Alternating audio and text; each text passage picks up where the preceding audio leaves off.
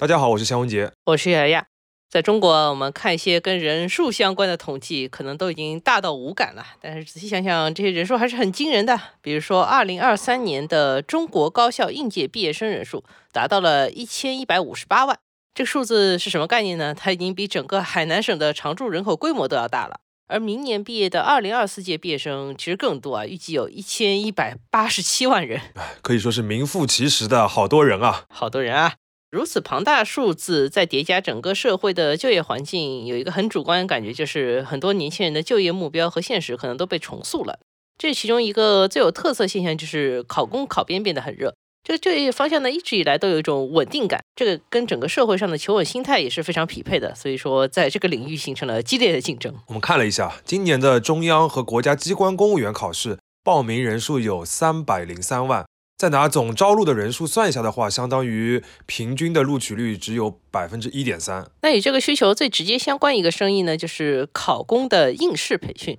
在双减之后呢，很多教育培训机构都受到限制，但是考公不在此列。而且这个行业里面其实已经有一些比较大的公司。就拿公务员考试这一个方向来说呢，国内就有三家以此为主业的著名教培公司，分别是中公教育、粉笔网以及华图教育。这里面前两家都已经上市了，华图也正在第六次冲击上市。第六次冲击上市，听起来感觉怎么像跟第六次考公考研一样，就越心酸越努力。不过今天我们的主角不是华图啊，是中公，因为中公这家公司有一个很反直觉的现象。现在的考公考编这么热，中公教育又是深耕这类培训很久、规模也挺大的一家上市公司，那么直觉来看，它这两年股价应该会涨得挺好的，对吧？但实际上呢，从二零二一年初开始，这家公司股票就从四十块左右的一个高位向下俯冲了，最近一年多呢，都在三四块钱这个水平上面躺平了，可谓是一蹶不振。虽然我们说股价不能代表一切啊，但是在本应该最赚钱的周期里边 flop 了，的确是很奇怪，应该是这个公司出了什么问题。对的，所以这期呢，我们就来聊一聊踩着公考热点这个中公教育为什么变得这么冷。因为是上市公司啊，所以我们大部分的分析判断还是从公司财报披露的一些重要变动得来的。这个里面主要有三点。第一呢，就是中公教育的产品，也就是它这个培训模式本身发生了什么变化。第二呢，就是产品层面的变化是如何同时影响到这家公司的收入、负债和现金流的。那第三点呢，就是在产品和市场影响之外，还有哪些动作加速了中公教育的崩塌？照例啰嗦一句啊，以下分析不构成任何的投资建议。那我们就开始吧。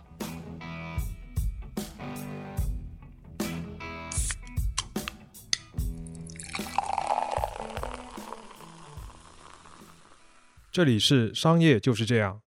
线下的教育培训，其实想想的话，是一个商业模式挺传统的行业吧。就老师教，学生学，然后收学费。那主要的这个机构之间的差距，可能也就是课程的开发和运营的水平，很少能看到在商业模式上有什么特别的创新啊。如果一定要说的话，我小时候印象比较深的，也就是新东方的这个所谓第一节课免费试听了。课程的售卖方式呢，在这个里面，中公有过一个挺重要的所谓贡献吧，就是在二零零七年，中公教育在公务员的考试培训里面想出了一个很神奇的模式，叫协议班。协议班的意思呢，就是你正式上课之前要跟机构签一个协议，基于笔试、面试和最终录取这三个节点的结果，然后这个协议呢，分别保证可以有一定的学费的退款比例。最高呢，甚至可以做到不过全退。你这么一说，的确是啊，就是所谓的考不上不要钱，对吧？而且我感觉这个也是后来各种培训班里边一个比较普遍的玩法了。原来是中公这边发明的。确实啊，这个模式有几个好处。首先呢，它肯定是降低了学生的一些心理压力啊，不管是报名还是上课，这个动力都更足了一些。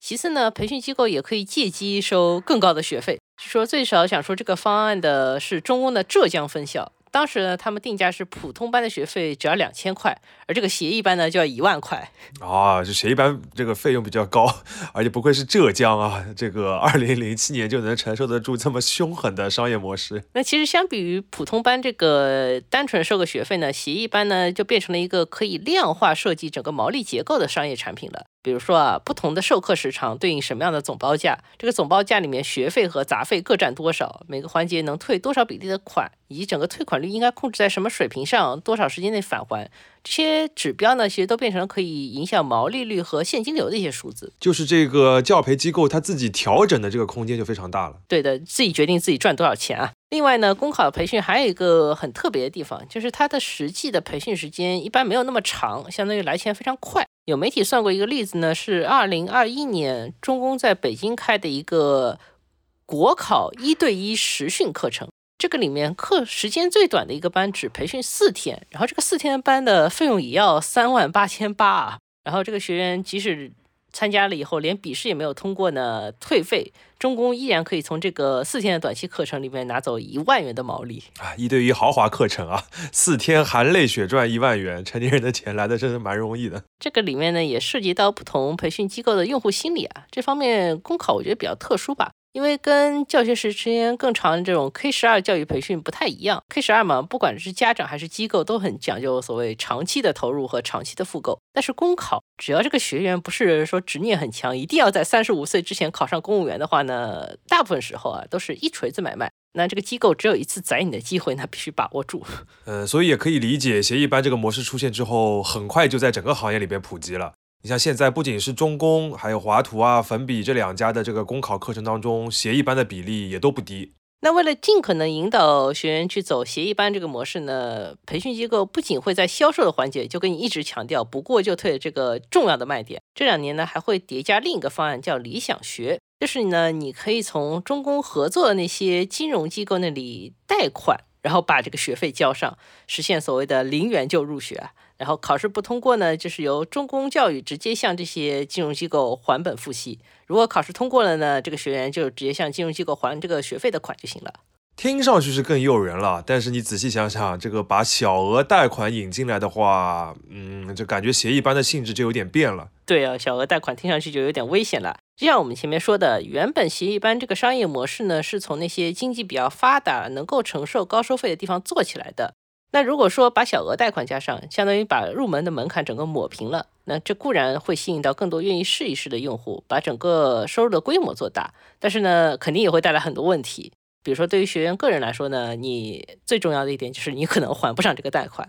那对机构来说呢，这个会导致学员的整体水平下降，退费率会上升，这个也会影响到毛利的结构和品牌形象。这个退费率我们应该很清楚可以知道，这是决定这个公考教育机构经营状况的一个关键指标嘛？对。退费率我们后面还会讲到，这里先放一放。我们先说一下，就是为了做大收入和现金流呢，这个培训机构往往是顾不得形象的。我们来看一看，就是引入贷款模式的二零二零年，其实这是很晚才引入的一个东西啊。就在这一年，中公教育的协议班现金收入是什么水平呢？它当年的协议班的现金收入有二百三十七亿元，然后这个水平呢是比二零一九年就疫情前呢一下子高出了接近百分之三十六。另外呢，也有一些券商的统计说，在中公位于东北的部分学校网点中，这个贷款的理想学模式带来的收入，在这个网点的总收入当中占比高达百分之七十，等于基本上一个班上全是贷款来上课的。哇，非常夸张啊！你要知道，就原本二零二零年中公教育推出这个理想学的时候，呃，他的这个说法是因为疫情导致线下生意很低迷嘛，呃，是一个比较应急的刺激性的手段。但是你从刚才岳老师的这个数据来看的话，这个刺激显然有点过了头了啊，有点像打开了潘多拉的魔盒了。就是说，贷款来听课的人更多那，导退费率更高，这个肯定是他们很重视的一点嘛。不过，针对退费率这个指标呢，中公一向有一些比较独特的管理手段。此前财新做过一个分析，结论就说。中公公考阶段的笔试阶段通过率其实只有百分之二十到百分之三十五左右，那面试阶段通过率也只有百分之三十五到百分之五十。那如果把这个水平折算成退费率的话，那这个公司发展状况理论上不应该这么好，应该很差。嗯，就一直在退费，其实赚不了什么钱。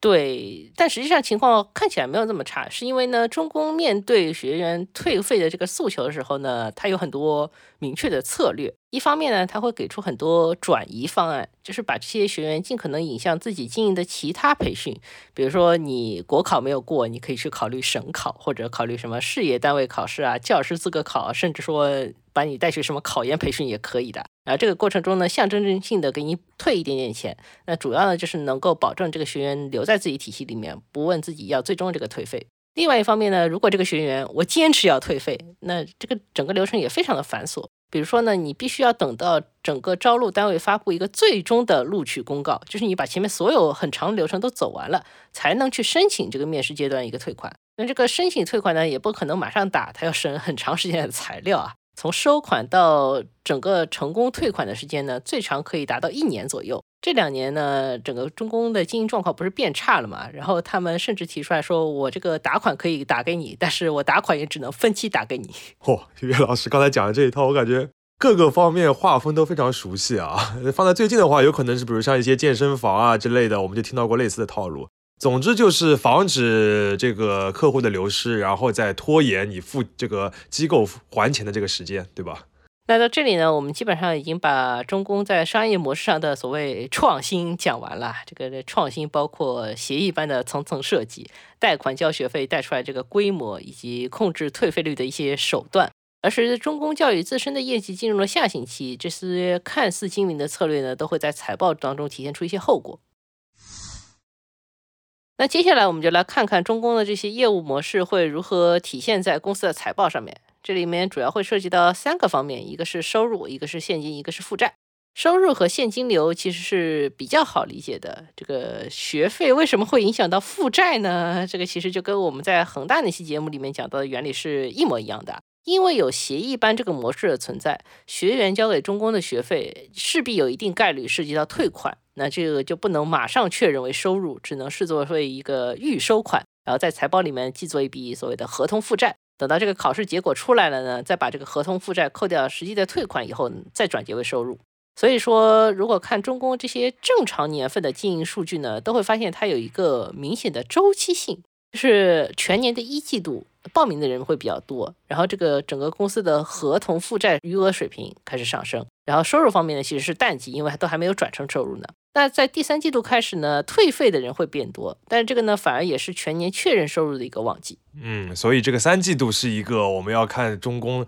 当年实际表现怎么样的一个重要的一个节点，是吧？但是跟恒大有一些区别啊，就是房企的预收款呢，地方政府我们上次说了，它其实是限制使用的，就不让你用嘛。而中公的这些预收款呢，全部都是放在公司账户里面可以随便使用的现金。那从财报里面也能看出来，中公是一个非常喜欢买理财产品的公司啊。在二零二零年，举一个例子，就是它二零二零年合计投入理财产品的资金就有一百二十五点九亿元，也确实产生了一些投资和利息的收益。当然，这边要说的就是这个收益也不是什么违规的或者是不好的事情啊。其实对公很多公司来说还蛮重要的，就有很多公司的这个收入啊，或者说利润啊，主要就是靠这种流动资金钱生钱的办法来赚出来的。嗯。那理解这个基本的财务指标呢，我们再来看一下中公教育业绩恶化最严重的一年，就是二零二一年当年三季度的财务状况。重点还是关注我们前面说的那几个指标：合同负债、收入、现金流，以及有一项单独拎出来就是退费。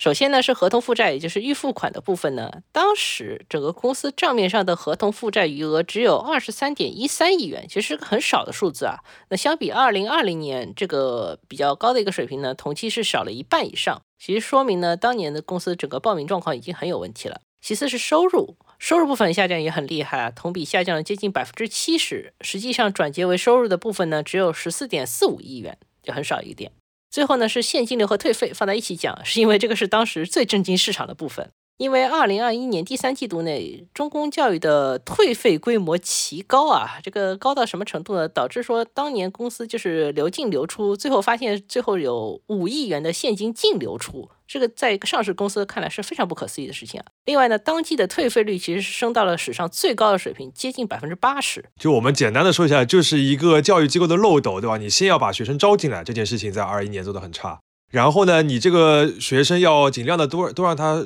那个上课，多付这个学费，做的也很差。最后呢，这个退费就是我们刚刚讲的控制退费这东西，你要尽量让他不要把钱给收回去，这件事情也做得很差。这三个都很差之后，就叠加出来一张非常差的这个成绩单。所以这个二零二一年中公到底发生了什么？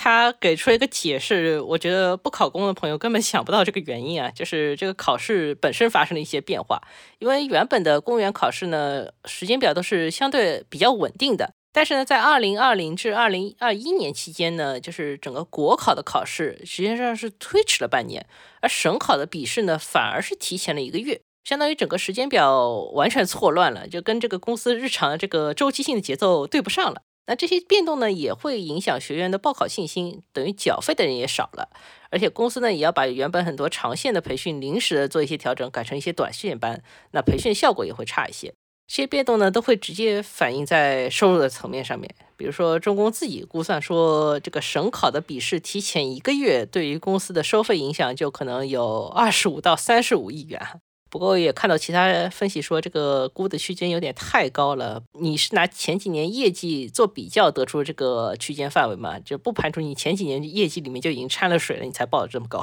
嗯，我觉得他这个理由呢，确实。也有一定的道理啊，而而且就是不单单是这个日程变化本身的直接影响，就是这个疫情的这个管控对于线下生意的影响，包括对于这个学生的这个报考的信心啊或者动力啊什么的，肯定是有一些客观的这个限制的。但是刚刚岳老讲的有个点我有点注意啊，就是呃有的分析说他前几年的业绩掺了水，显得比较高，所以这个下降的幅度特别大。那为什么前几年比较正常的年份里面，它这个业绩要掺水呢？这个其实就涉及到中公教育这个上市的时间节点。中公教育是在二零一八年上市，但它不是一个正常上市啊，它是靠借壳一家叫做 亚夏汽车的一家小公司完成的深交所上市。在上市过程中呢，有一份业绩对赌协议，就要求这个公司三年内合计要实现三十八点八亿元的净利润。而中公呢，在这三年里面完成的非常好，即使是二零二零年有疫情，看上去也没有影响它赚钱啊。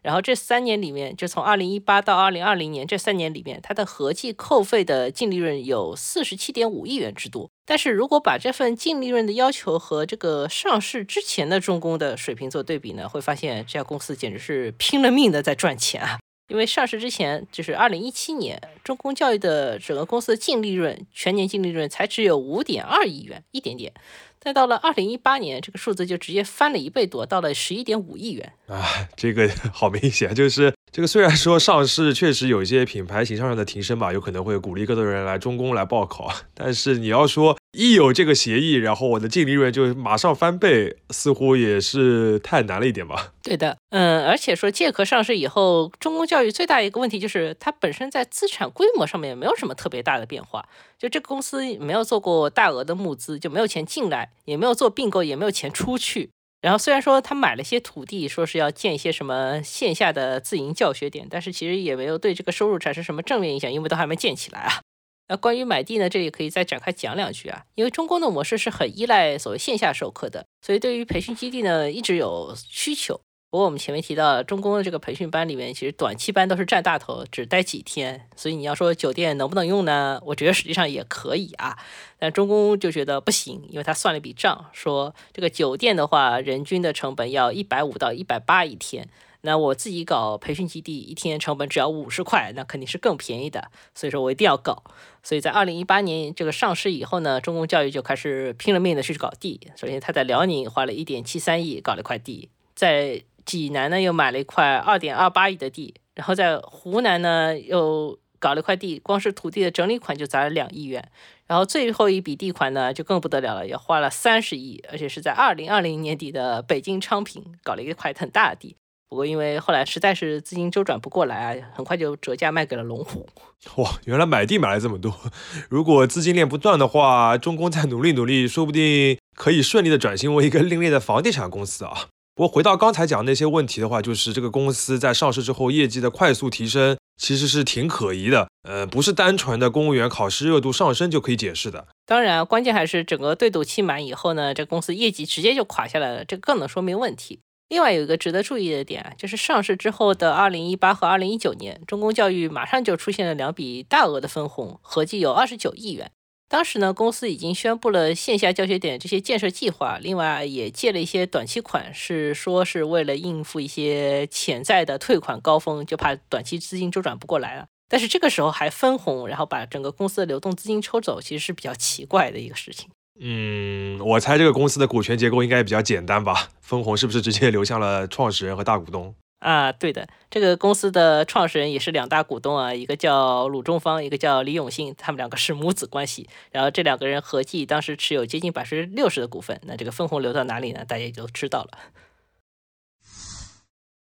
刚才岳老师其实主要是从财报的角度带我们看了一下中公这个业绩大跳水的那个过程是怎么发生的，其中一个关键的核心因素就是上市。它在上市之后，虽然有了一系列扩张的这个举动，但是在这些举动还没有产生效果的时候，它这个利润的规模却大大的扩张了。那实际如果看它的实际业绩的话，其实总体上并没有什么起色，嗯，毫无起色，可以说是。对。那我们回过头来再看它最近的一份三季度的财报，就是我们知道这个前面讲的三季度是最重要的嘛，这个中公的营收啊，就它这个赚钱的收入还是在下降的。不过这个账面的利润呢，总算是回正了，包括毛利率呢也有所上升。但是呢，这个也不是什么好事啊，我们后面还会讲到的。嗯，那在疫情期间呢，中公业绩不是出现了大的问题嘛，然后跟它相关这个财务环境也迅速的严峻起来了。比如说证监会呢，先是发函询问了这个公司，你这个财务指标跌得这么厉害，你是不是有什么问题？而且就是说的其实已经很明显了。然后之后呢，证监会又立案调查了跟理想学相关的几家金融公司。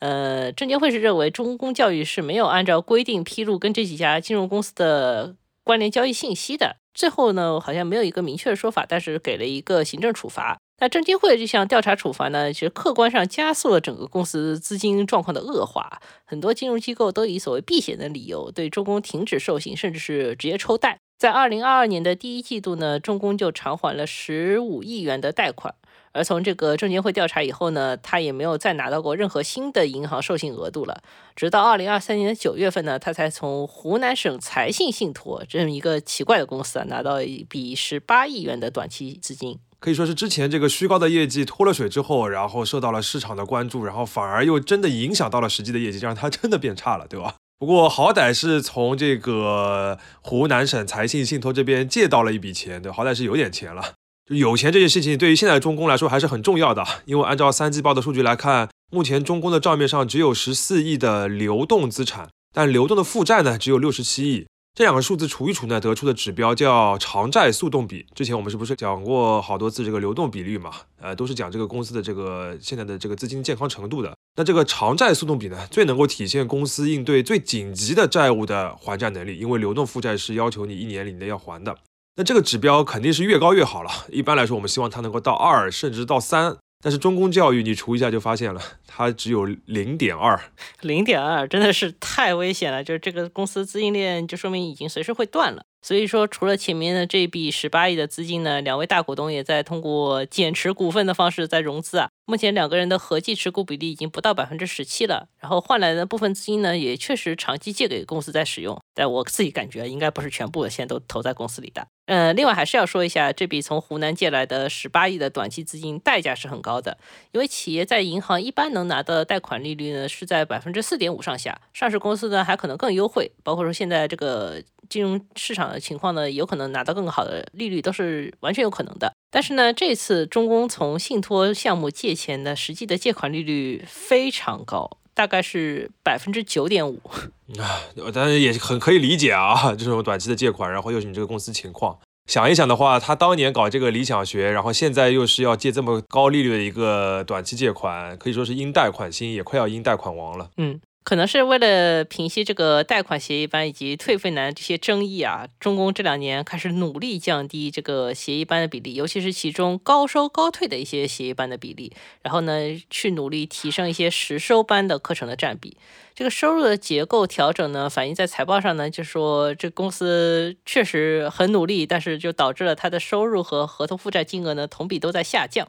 但是因为中公不是完全取消了协议班本身啊，它只是取消了一部分最难的一个部分，呃，而且用户呢其实也更愿意或者说更习惯于选择协议班这种模式。我觉得这可能说明啊，不是说协议班这个商业模式本身有什么特别大的问题，呃，而是因为中公在这个模式上面又叠加了贷款业务以及一些延期退款的手段啊，以及把这个课程变成了一个赚快钱的模式，最后把这个模式整个压变形了。只能说中公在协议班这件事情上面要的实在是太多了。嗯，那除了到处筹措资金以外呢，中公这两年趁着业绩已经萎缩了，所以说他们也开始搞一些降本增效，换句话就是裁员。嗯，二零二二年以内呢，中公的直营分支机构员工、研发人员和授课的师资人数呢，同比都下降了百分之三十左右，这是一年以内下降百分之三十。那在二零二三年的上半年呢，还在继续裁，人变少了，相应的销售、管理和研发费用呢，肯定也都下降了。这么激进的降本增效呢，就最后拉动了这个公司的毛利率和利润的回升。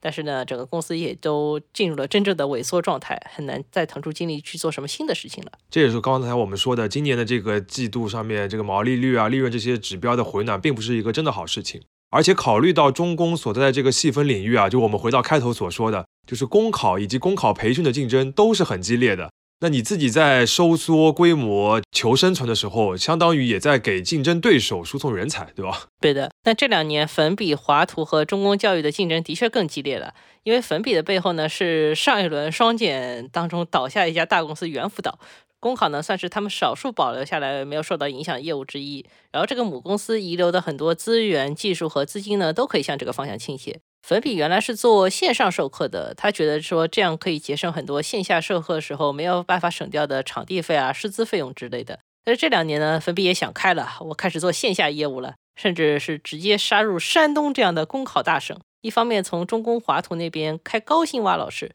另外一方面呢，大搞补贴，搞什么零元课、低价课，而且效果还是蛮好的。就是感觉有一个钱更多的人再来把中公当年玩的一套再玩一遍啊！但是现在中公想要跟粉笔来对抗的话，它这个资金水平有可能就不支持了。呃，那更不用说华图，其实我们前面说了，它也在冲击 IPO，虽然它这个冲击 IPO 已经第六次了，难度还是蛮大的，但是也不排除说在这个过程里面呢，它是不是能搞定一些外部的融资，也能在资金储备上面压中公一头。那等于说，公考这个市场需求依然是大而稳定的存在着，只不过中公掉队以后呢，需要说重新的规划或者说建立一下整个市场格局了。OK，刚才岳老师的讲述呢，其实已经把中公这家公司到底出了什么问题，大致的描述了一下吧。那我们回到这个市场的话，你觉得总结一下，中公到底是因为哪些原因掉队的？一方面呢，我觉得就是还是我们前面总结过几点啊，比如说像对赌协议本身带来的业绩压力，然后包括大股东可能有些贪心，以及由此诞生的一些畸形的商业模式。像在畸形商业模式里面呢，就包括高收高退的协议班，以及贷款交学费这种放大赌性的选择。另外一方面呢，我觉得可能是因为公考培训本身这个市场规模以及所谓的价值都是有点欺骗性的。嗯，我们前面提到了考公的很多需求呢，看起来可以是用传统的应试教育的培训方案来，比如说满足他的这个要求，或者说至少是接近这个目标吧。那从实际上来看，你说真的有那么多人去想考公务员吗？就是他们非公务员不干呢？可能也不是。我觉得他们可能只是想赌赌看，就是能不能，比如说我努力一阵子，就换来一个相对比较稳定的未来，或者一个阶层跃升的机会。那万一赌输呢？他们就会说啊，公务员也不过是一份工作嘛，那我扭头再去找一个别的正常工作不也行吗？而像协议班这样的模式呢，正好又给赌输的人等于像兜了个底嘛。但是如果你越来越多的年轻人加入这个公考的行列，而其中很多的人是刚刚岳老师讲的这样的心态的话，那像中公这样的公司。呃，他要维持住笔试面试通过率就很难了。那即使他能够维持住，也会被激增的这个退费总量压垮。是的，我觉得公考跟像法考这种更硬性的职业入门门槛，或者说像考研这种需要更复杂准备的应试培训相比呢，真的不是一个那么好的生意。嗯，它更像是一个有点空洞的目标，而建立在一个空洞目标上的塔楼呢，其实是最容易倒下来的。商业就是这样。